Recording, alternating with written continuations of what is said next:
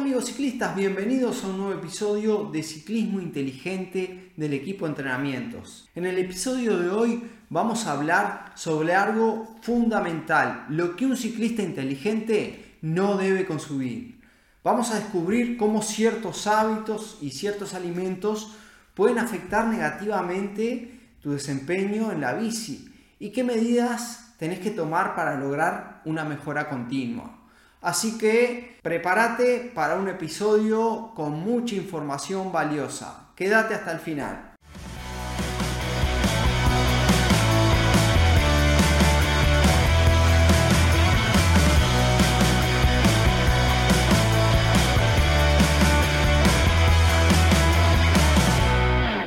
Antes de empezar, es importante recordar que cada cuerpo es único y que los consejos que nosotros ofrecemos eh, en este episodio son generales. Siempre es recomendable eh, que, puedas consultar a un profesional de la salud o la nutrición antes de hacer eh, algunos cambios drásticos tanto en tu actividad como en tu alimentación. Así que comencemos a hablar de los alimentos que un ciclista inteligente debe evitar. En primer lugar, es esencial alejarse de esas comidas que son altas en grasas saturadas y alimentos ultraprocesados. ¿Cuáles son estos alimentos? Los ultraprocesados son todos los alimentos que encontramos envasados, digamos, con, con muchos procesos para ser ingerido. Por ejemplo, un alimento que no es ultraprocesado es una fruta, una verdura. Un alimento ultraprocesado, por ejemplo, es un pan lactal envasado que compramos en el súper. Y alimentos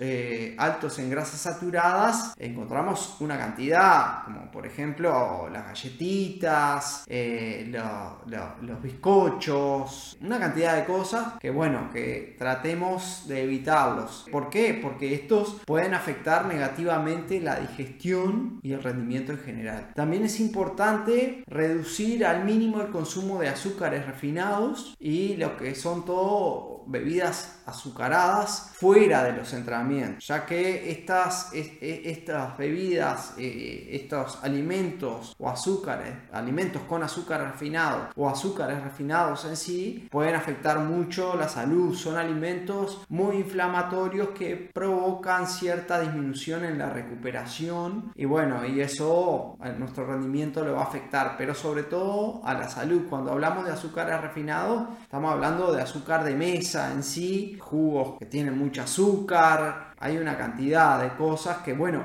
que, eh, bueno las bebidas cola que, tienen muchísimo azúcar. Dentro de la actividad se, consume porque los geles son azúcar, es azúcar puro y, los tenemos que consumir. Lo mismo que las bebidas isotónicas son con mucho azúcar, pero en esos momentos lo necesitamos. Pero después, en los momentos, por ejemplo, yo no hice un entrenamiento muy intenso, no tengo que recuperar tanto o mis depósitos de glucógeno, no necesito azúcares simples, sino más bien eh, carbohidratos complejos que sean de absorción más lenta, me, van a hacer mejor después de entrenar para recuperar. Bien, así que bueno, eso sería en cuanto a la alimentación. Otro aspecto clave y que vemos mucho en, en ciclistas es el consumo de alcohol. El alcohol puede interferir en la recuperación muscular y afectar el sistema cardiovascular. Además,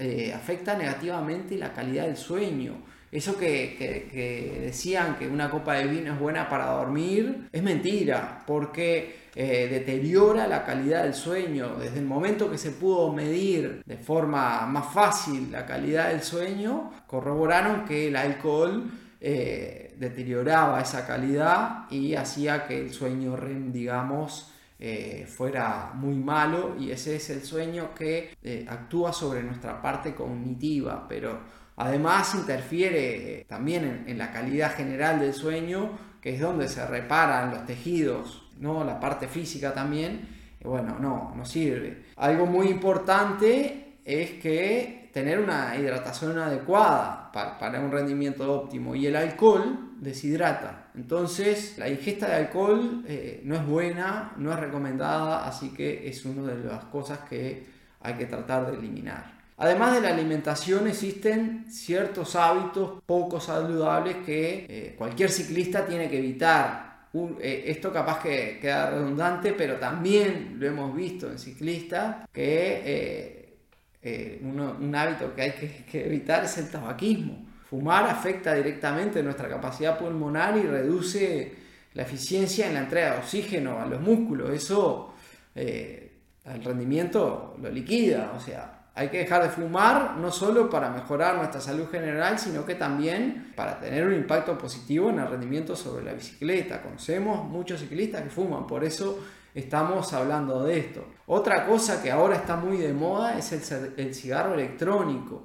Y la gente piensa que, que, que, que, que no, que, no, es, no es malo para la salud, pero Tampoco es saludable ya que eh, su contenido no es vapor, como se piensa, sino que son partículas en aerosol que contienen nicotina y otras sustancias que no son orgánicas, que son perjudiciales para la salud también y que afectan nuestro sistema respiratorio y cardiovascular. O sea que ninguno de los dos corre.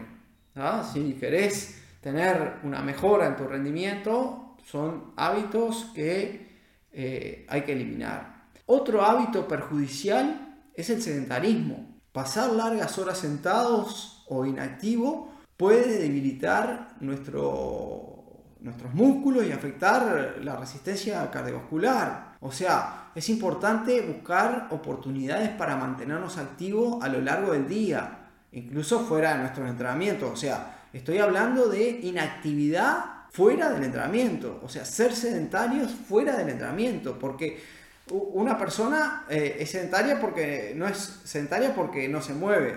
Puede entrenar, pero tener eh, la mayoría de su tiempo sedentario y eso va a afectar mucho la parte muscular, sobre todo articular, y va a jugar en contra eh, del rendimiento.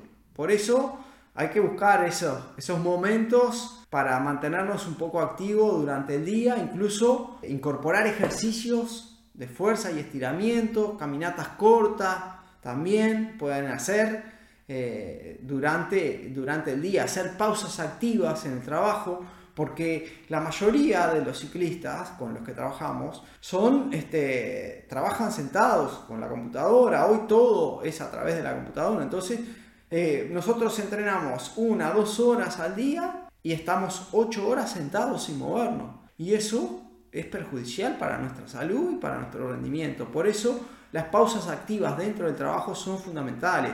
Activar eh, el glúteo, eh, estirar, movernos, hacer alguna sentadilla, eh, activarnos un poco para que no sea tan sedentario nuestro día. Hay que tener en cuenta que la mejora continua siempre requiere cierto compromiso y disciplina no se trata solo de, seguir una dieta o una rutina por un tiempito, sino que hay que adoptar hábitos saludables a largo plazo. No son cambios puntuales por un tiempo, no, no. Eso no funciona, no funcionó nunca ni va a funcionar.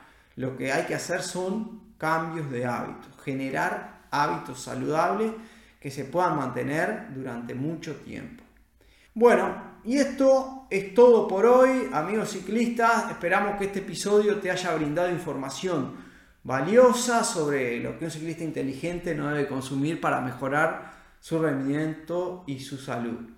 Acordate que cada elección que haces en tu alimentación y en tu estilo de vida va a marcar la diferencia en tu desempeño en el ciclismo. Si te gustó este episodio, no te olvides de suscribirte a nuestro canal, prende la campanita para que te avise cada vez que subimos un video, dale me gusta, comenta, compartí, eh, este, en, en, Spotify, en nuestro podcast, valoranos con esas 5 estrellas que nos sirven muchísimo y nos ayudas a seguir creciendo y creando este tipo de contenidos totalmente gratis para vos. Te invitamos a que sigas en nuestras redes también y puedas compartir con tus amigos ciclistas para que juntos podamos lograr una comunidad más saludable y con mejor rendimiento. Muchas gracias por estar ahí como siempre y nos vemos en el próximo episodio.